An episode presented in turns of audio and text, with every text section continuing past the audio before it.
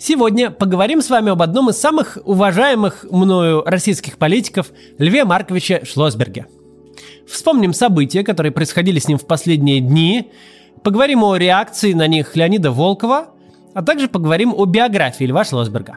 Совершенно в духе привычной нам российской, чрезвычайно распределенной и неуправляемой из единого центра машины электорального управления, создающей параллельные действительности – весьма произвольно обходящийся с последовательностью событий, Лев Шлосберг всего за два дня умудрился побыть сторонником экстремистской организации, которого нельзя допускать до выборов в Обскове, зарегистрированным кандидатом в Госдуму в Московском округе, а потом перестал быть сторонником экстремистской организации за час до того, как э, фонд Навального этой экстремистской организации окончательно был объявлен. Это в Обскове уже опять. Не пытайтесь вникнуть в этот набор звуков и понять логику, которой нет. Итог в том, что Лев Шлосберг стал кандидатом и в Москве под мандатному округу в Госдуму, и в Обскове как лидер списка «Яблоко» в законодательное собрание. Но до тех пор, пока он им не стал, пока его выдвижение в Обскове повисло в правовой неопределенности, Леонид Волков успел выдвинуть далеко идущую гипотезу о плане, которым руководствуется система в отношении Шлосберга – очень, кстати, опасная, между нами говоря, практика такого рода гипотезы. Ведь новость после обеда легко может отменять и обнулять ту, что была с утра. Но, правда, мы и сами ролик тогда записали, и в итоге вот не выложили сегодня. Э, записываем заново. Мне кажется важным это все обсудить и детально разобрать. И то, что Леонид предъявлял Шлосбергу, и, ну, конечно, о биографии Шлосберга поговорить, чтобы вы поняли, о ком идет речь. Я могу понять, откуда взялся столь экспрессивный тон и далеко идущие выводы Леонида Волкова.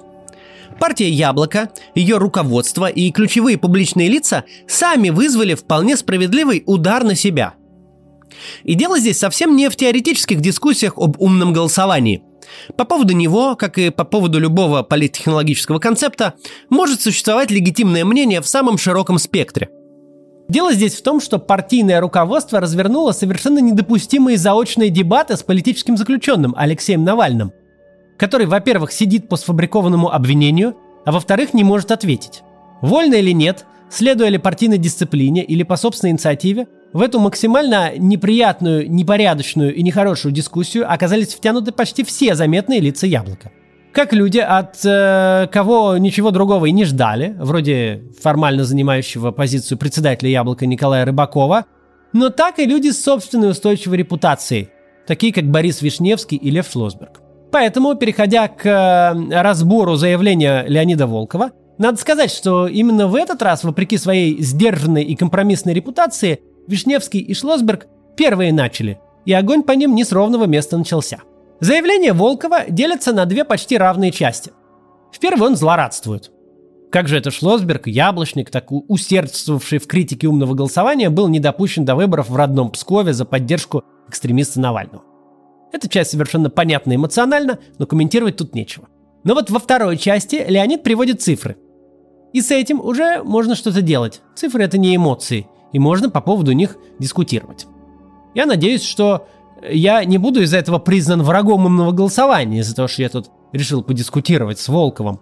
Я, на самом деле, в целом этот проект поддерживаю, но э, в некоторых нюансах, мне кажется, тут имеет смысл обсуждать позиции. В чем же, по мнению Волкова, причина экстремистского дуализма избирательных комиссий? В Пскове Шлосберг экстремистов поддерживает, а в Москве уже нет. Прям федерализм. Причина, по мнению Волкова, в том, что через него пытаются бороться с умным голосованием. Дескать, в своем Пскове Шлосберг сильный популярный политик собственной электоральной базой, неоднократно добивавшихся высоких результатов на выборах. Там он э, представляет настоящую угрозу организаторам голосования. А в московском же, по мнению Волкова, 207-м округе Шлосберга знает только фейсбучный пузырь, узнаваемость его не выше 10-15%, и он лишь поможет слабой единороске Ирине Белых размыть протестное голосование, оттянув на себя тот процент, который помог бы победить. По всей видимости, ну, Леонид напрямую не говорит, кому победить, но из контекста похоже, что коммунисту. Это не так. Совершенно ничто не свидетельствует о том, что Северный 207 округ при прочих равных будет голосовать за кандидата от КПРФ. Наоборот. На этих выборах там выдвигается довольно технический коммунист Ульянченко с около нулевой узнаваемостью. Телефонный соцопрос, который проводился э, две недели назад, показал, что рейтинг Ульянченко сейчас на старте кампании ниже, чем у Шлосберга. И рейтинги технических кандидатов, не ведущих компаний, не склонны к росту, а рейтинг Шлосберга как раз склонен. Да, в 2019 году Ульянченко показал хороший результат в Зеленограде, который занимает примерно треть этого Ховринского госдумского округа. Но э, там это только по одной причине произошло. Нормального кандидата в округе не было. Чтобы понять, за кого предпочитают голосовать люди в Ховринском округе, как в Зеленограде, так и в московской его части, нужно посмотреть результаты прошедших выборов. Например, э, муниципальные выборы в 2017 году. Тогда мы помогали кандидатам от Яблока, а также в Зеленограде был от Парнаса кандидат и самым выдвиженцам, вести оппозиционные избирательные кампании. И вот можно сравнить, что получалось у них и у коммунистов, которые тоже баллотировались на тех выборах. Наши кандидаты в 2017 году в Зеленограде не смогли побороть Единую Россию, но э, заняли они места заметно выше коммунистов. Вот, например, смотрите, округ Старая Крюкова в Зеленограде. Яблочники и самовыдвиженцы обходят КПРФ, некоторых в два раза. Или округ Матушкина, где есть кандидаты от Яблока. Там все то же самое, тоже яблочники набирают больше. Напомню, тогда не было умного голосования. Тогда была только компания Яблоко против компании КПРФ. И вот при двух таких компаниях люди в Зеленограде выбирают э, яблоко. Если мы возьмем московскую часть округа, которой две трети, то там кандидаты от яблоков в 2017 году на муниципальных выборах били КПРФовцев нокаутом, и некоторые даже брали мандаты. Вот смотрите, к примеру, Ховрина. В соседних округах все очень похоже. Если оппозиционные кандидаты ведут кампании, то КПРФ в этом округе пролетает со свистом. Понятно, что сейчас есть ограничения, связанные с тем, что Яблоко заработало очень большой антирейтинг среди сторонников из-за действий Явлинского. Но Шлосберг этот антирейтинг э, компенсирует. Люди, которые поддерживают Яблоко, за Шлосберга проголосуют все, независимо от того, что говорит Явлинский, из-за его такого достаточно независимого статуса в партии, и на него антирейтинг Яблоко не будет распространяться. Единственный, опять же, результат, который говорит в пользу э, концентрации протестного голосования вокруг кандидата от КПРФ, вот в том округе, это результат выборов в Мосгордуму по Зеленограду. Но нюанс состоит в том, что никакой альтернативы у избирателей тогда не было. У Яблока или у в целом либеральной оппозиции не было кандидата в Зеленограде. И тогда, да, там Ульянченко набрал много и проиграл единороссу совсем чуть-чуть, получив поддержку умного голосования. Но шедший в соседнем Мосгордумском округе, который тоже входит в Ховринский Госдумский, кандидат от Яблока э, Бунимович, по бэкграунду похожий на Шлосберга, легко выиграл свой мандат. Причем он нокаутом победил не только кандидата от КПРФ, но и кандидата от Единой России – Бунимович набрал аж 42%, Единорос 29%, а коммунист всего 17%.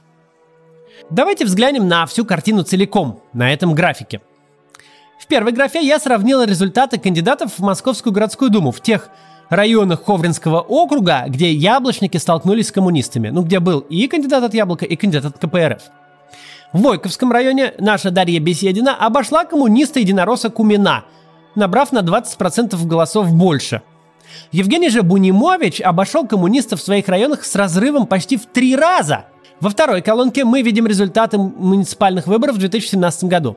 Там были многомандатные округа, поэтому взято средние результаты яблочников и коммунистов в каждом районе. Яблочники набрали существенно больше в 11 из 12 районов Ховринского округа, включая Зеленоград. Проиграли лишь в малюсеньком Молжениновском – все данные прошедших выборов говорят о том, что для кандидата от Яблока этот округ существенно лучше, чем для кандидата от КПРФ. То есть Леонид Волков начинает с заведомо ложные посылки. Шлосберг слабый кандидат для московского округа. Что это могло бы быть правдой. Выставь там кто-то из парламентских партий одну из своих звезд. Ну, например, Рашкина, который известен в Москве и на федеральном уровне. Но это не так. Лев Шлосберг – узнаваемый оппозиционный политик со своим ядром сторонников, который идет в окружении совершенных ноунеймов, которых не знает никто. По стартовой узнаваемости с ним может конкурировать разве что Хазин, который идет там от родины. Но мне кажется, оппозиционные избиратели скорее провалятся сквозь землю, чем будут голосовать за Хазина вместо Шлосберга. Мне кажется, такой рациональный разбор говорит о том, что стартовые позиции Шлосберга в Ховринском округе намного лучше, чем позиции кандидата от КПРФ. И по умолчанию нужно считать Шлосберга фаворитом на победу в этом округе. Далее идет утверждение, что Шлосберг не вытянет компанию по деньгам. Ведь Московский округ это минимум 20-30 миллионов рублей. Это правда. Одномандатная кампания в Москве – это прорва денег, и 20-30 миллионов здесь видится оценкой скорее консервативной. Мы на нашу кампанию Анастасии Брюхановой уже потратили 21 миллион, и у нас еще нет регистрации. Это только на этап сбора подписей и небольшой агитации там. Но с другой стороны, когда это вообще было проблемой, что денег на старте нет? Лев Шлосберг живет не в безвоздушном пространстве – Ведущие независимой политики и объединения в России давно научились успешно собирать много денег. В чем надо сказать прямо, их заслуги только половина.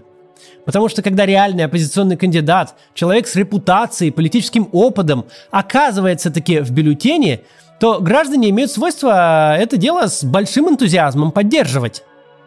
Мы знаем это по собственному опыту. А уж Шлосберг да, все непросто. Фандрайзинг в таких масштабах – это тяжелая работа. 20-30 миллионов – это не какое-то дисквалифицирующее обстоятельство. Это деньги, которые можно и нужно собрать. И Лев Шлосберг, содержащий Псковское отделение «Яблоко» на пожертвование граждан, это даже звучит почти немыслимо. Псковское отделение «Яблоко» он содержит исключительно на фандрайзинг. Ну, практически исключительно. Так вот, он не является новичком в деле сбора средств на э, выборы муниципальных депутатов Псковской области Шлосберг успешно собрал 2 миллиона рублей. А это совсем иной уровень медийности. Там баллотировался не он, а люди в небольших городках Псковской области. А уж здесь сам Шлосберг, да в Москве, да получить его в Госдуму. Волков прав в том, что на компанию нужно столько денег. И этих денег нет прямо сейчас у Шлосберга в кармане. В этом он прав. Но он совсем не прав в том, что это непреодолимое обстоятельство. Собрать такие деньги можно. Третий аргумент уже без цифр, и в нем Волков наступает на собственный хвост, заявляет, что позиционирование «псковский политик» заведомо проигрышно в Москве – это, прошу обратить внимание, говорит администратор умного голосования, с помощью которого в Москве в 2019 году избирали людей и вовсе безо всякой репутации в Москве. Людей, которые понятия не имели, что они сами являются кандидатами и которых потом несколько дней искали, чтобы вручить депутатский мандат. Лев Шлосберг, очевидно, не ограничен рамками псковского депутата. Он политик федерального уровня, известный своей политической правозащитной активностью далеко за пределами Псковской области. Человек с репутацией Шлосберга и при поддержке значимых независимых политиков и общественных деятелей – это не псковский политик. Это как раз тот самый шар, которым можно и нужно выносить кеглю «Единой России» в Москве. И это тот самый человек, который нам с вами очень нужен в Государственной Думе. Мы не знаем, какие причины на самом деле побудили совершить такой странный маневр с Львом Шлосбергом. Думаю, в том, что касается Пскова, выводы Волкова верны – Региональные руководители там считают Шлосберга сильным оппонентом, который наверняка победит на выборах. Схватившись как за спасительную соломинку, за новый репрессивный закон, они нашли способ оставить за бортом местного парламента яркого оппозиционного политика. В Москве же у чиновников к Шлосбергу пока претензий нет. Именно что пока, потому что вся его биография говорит нам, что в случае победы такие претензии очень быстро появятся. Но надеюсь, к тому времени он уже будет депутатом. Расскажу немного теперь про биографию Льва Шлосберга, чтобы вы понимали больше, о ком речь. Сначала небольшое отступление. Когда я решил присоединиться к яблоку, многие удивленно крутили пальцем у виска. Мол, с яблоком давно все понятно, и ничего путного из этой идеи не выйдет. Но для меня важным критерием было наличие в партии принципиальных и последовательных политиков, пусть даже и не очень известных на федеральном уровне – Некоторые из них принадлежат к более старшему поколению и активно участвовали в событиях начала 90-х годов, как, например, один из авторов Российской Конституции Виктор Шейнис. Ну а другой пример – это как раз Лев Шлосберг, о котором идет речь в сегодняшнем ролике. Именно послушав его выступление в Псковском областном собрании, фрагмент которых мы еще услышим в этом ролике, я и решил, что на яблоко стоит обратить внимание. Лев Шлосберг родился 30 июля 1963 года в Пскове в семье учителей – с Псковом связаны э, жизни нескольких поколений его семьи. Его дед Наум Шлосберг был одним из самых известных псковских фотографов. Он принимал участие в Великой Отечественной войне и был убит под Харьковом. Прадед Мендель Олесин управлял переплетной мастерской. Показательный эпизод. Вернувшись в Псков из эвакуации в 1945 году, Мендель Олесин сумел отсудить фамильный дом у сотрудника Министерства госбезопасности, который незаконно занял его в годы войны. Вот где берут истоки принципиальность и настойчивость политика Шлосберга. В 1980 году Лев окончил школу, а пять лет спустя – исторический факультет Псковского государственного педагогического института. Его дипломная работа тоже была про родной город. Он изучал оборонные сооружения Пскова – 17 и начала 18 веков. Несколько лет молодой выпускник Шлосберг работал в специальном профтехучилище для несовершеннолетних правонарушителей. Он отслужил два года по призыву в ракетных войсках, а затем вернулся к прежней работе. В конце 80-х началась перестройка, которая существенно изменила жизнь Льва Шлосберга.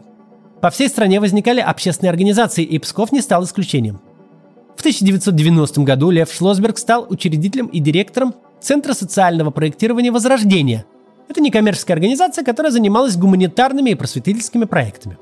Кроме того, Шлосберг организовал первый в области негосударственный вуз – Псковский вольный институт, а также городской телефон доверия, службу экстренной психологической помощи. Тогда же, в эпоху перестройки, Шлосберг стал политиком. По его собственным воспоминаниям, это случилось в 1990 году, когда его отправили в Москву делегатом на съезд комсомола. Была в советское время такая политическая организация для молодежи – Событие было важное, на съезде присутствовал Горбачев и другие члены Политбюро. Именно во время этого мероприятия к Шлосбергу пришло осознание неизбежности скорого распада СССР. Ну а вся политическая карьера Льва Шлосберга э, в российское время связана с партией «Яблоко». Он присоединился к партии в июне 1994 года и два года спустя возглавил Псковское региональное отделение. В 1996 и 2000 году он был доверенным лицом Григория Явлинского на президентских выборах. Шлосберг неоднократно участвовал вместе с Яблоком в выборах различного уровня. В 2011 году, после 15 неудачных попыток, ему удалось стать депутатом Псковского областного собрания. Выступления на заседаниях этого собрания принесли Шлосбергу федеральную известность.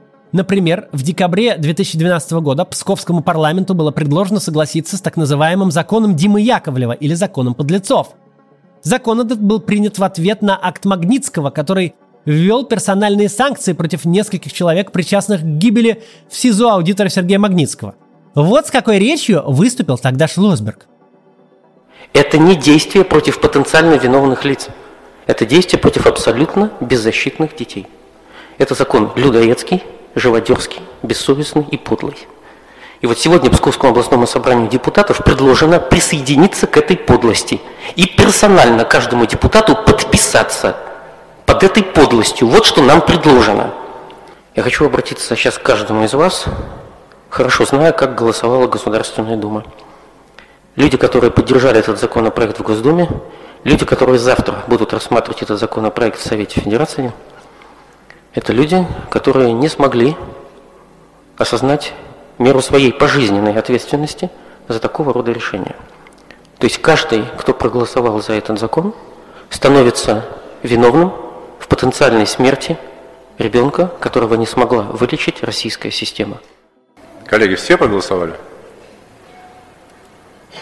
21 за, 6 против. Постановление не принимается. Можно обратиться? Вот у нас постоянно возникают с техникой проблемы какие-то. Э, просто я не стал выступать, поскольку думал, что я один. А здесь в перерыве ко мне ряд депутатов подошли из нашей фракции и тоже сказали, что не сработала техника на голосование по пятому вопросу дополнительной повестки дня. Я все-таки хотел бы попросить вас еще раз вернуться к этому вопросу, еще раз поставить его на голосование, потому что, в частности, мой голос системой не был замечен. Уважаемый председатель, ну, все понимают, о чем идет речь, и я очень прошу вас остановиться. Не надо возвращаться к этому вопросу. Уважаемые коллеги, проект постановления по данному вопросу, который предложен Комитетом по труду и социальной политике, э, ставлю на голосование. Прошу голосовать. Алло, Ирина, голосуй за. 26 за, 1 против. Принимается. К яблоку и депутатским делам еще вернемся, а пока пару слов о другом важном проекте Шлосберга газете «Псковская губерния», она возникла в августе 2000 года. Ее открыли журналисты официальной городской газеты «Новости Пскова», которые ушли из издания после того, как новый мэр города, победив на выборах, уволил главного редактора. Шлосберг стал издателем, главным редактором и директором Псковской губернии. Вообще независимые региональные СМИ в России можно буквально пересчитать по пальцам. И Псковская губерния, пожалуй, возглавляет этот список. Она выходит еженедельно тиражом в 5000 экземпляров. Очень неплохие показатели для областной газеты. Особенно если учесть, э, о чем в Псковской губернии пишут. Например, в 2010-м Шлосберг получил премию «Золотое перо России» за серию статей о гибели псковских десантников во время Второй Чеченской войны в начале нулевых. А год спустя ему вручили другую журналистскую премию «Золотой гонг». Ее он получил за статью про судьбу останков советских военнопленных на территории Псковской области. Во время Великой Отечественной войны там действовало несколько нацистских концлагерей для солдат советской армии, попавших в плен. В одном из них под названием «Шталак-372» э, остались непохороненными около 75 тысяч человек. И в 2005 году на месте лагеря начали возводить жилые дома. К этой проблеме Шлосберг пытался привлечь внимание своими расследованиями.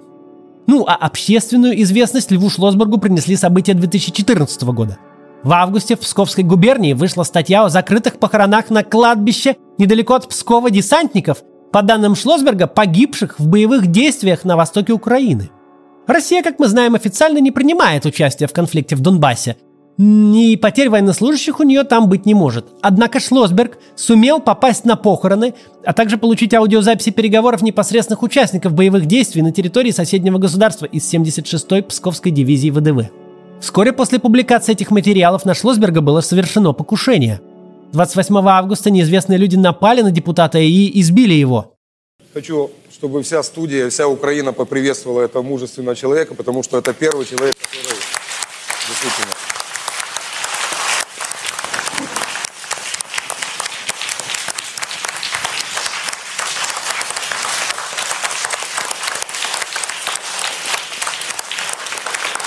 Эта история не только сделала Шлосберга известным, но навлекла на него нелюбовь российских властей.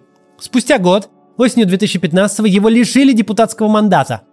Повод был выбран совершенно иезуитский. Шлосберга обвинили в том, что он представлял в суде интересы созданного им же Центра Возрождения, который власти решили признать иностранным агентом. При этом все документы у Шлосберга на представление интересов Центра были, но это никого не интересовало прокурор области внес на рассмотрение собрания вопрос о лишении Шлосберга депутатских полномочий.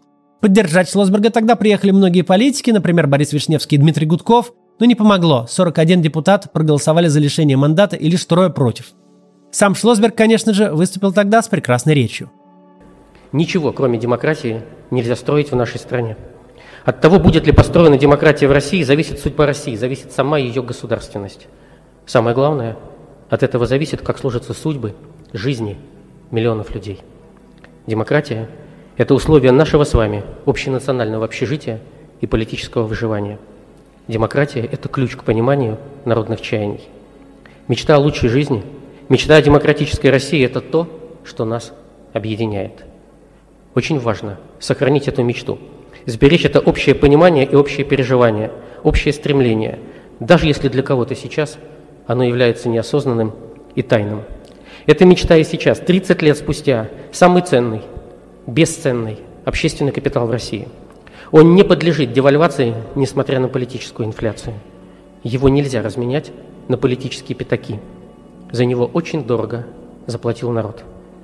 История предоставит всем нам шанс на воплощение этой мечты. Большое спасибо. Но уже в 2016 году Шлосберг вернулся в областное собрание, снова победив на выборах, и пока еще остается действующим депутатом. Теперь про яблоко. Шлосберг всегда был такой внутрипартийной оппозицией в «Яблоке» для Григория Явлинского. Он часто выступал, выступал с альтернативным мнением и с э, позициями, противоречащими генеральной линии партии. В декабре 2015 года, спустя несколько месяцев после лишения мандата, Шлосберг решил принять участие в выборах председателя партии. Его оппоненткой была поддержанная Явлинским Эмилия Слабунова, и в итоге она победила. Предложения, высказанные Шлосбергом, выглядели как радикальная реформа. Во-первых, он предлагал улучшить механизмы внутрипартийной демократии, например, проводить общепартийное голосование на пост председателя «Яблока». Во-вторых, настаивал на необходимости широкой коалиции «Яблоко» с другими демократическими силами – Оба этих предложения не отвечают стратегии Явлинского, поэтому Шлосберг не смог стать председателем, и э, председателем стала Эмилия Слабунова. Также и в 2019 году Шлосберг выставил свою кандидатуру на пост председателя партии «Яблоко», но Явлинский опять поддержал другого кандидата и избрался уже Николай Рыбаков. Шлосберг снова занял второе место. Это, конечно, крайне печально. Я бы очень хотел, чтобы «Яблоко» возглавил именно такой человек, как Лев Шлосберг. С его опытом ведения политических кампаний, с его великолепным ораторским мастерством, с его навыками сбора средств фандрайзингом. Шлосберг – это шанс для «Яблока» выбраться из замкнутого круга двухпроцентных результатов и бороться за победу. Но именно поэтому в ближайшее время вряд ли Шлосбергу светит пост главы партии. Последние годы, с тех пор как у Льва Шлосберга и Псковского яблока появилась фракция в законодательном собрании, они развили очень большую активность в области, выигрывают множество депутатских мандатов, представлены практически во всех районах э, области в депутатских собраниях и часто выигрывают выборы глав районов, также в Псковской области, конечно. Я желаю Льву Шлосбергу победить на выборах в Государственную Думу в Ховринском округе и стать депутатом. Он был бы великолепным депутатом, и его избрание в парламент станет победой для всей нашей страны. Любовь к родине – это исключительно личное чувство. Оно не тиражируется учебниками, решениями президентов, парламентов и правительств, съездов партий. Патриотизм вырастает из свободы, из прав и свобод человека, из достатка и благополучия, из любви к ближнему и дальнему, из благосостояния. Патриотизм не вырастает из бедности и нищеты – из унижения и оскорблений, из пренебрежения человеком, из неправды и лжи.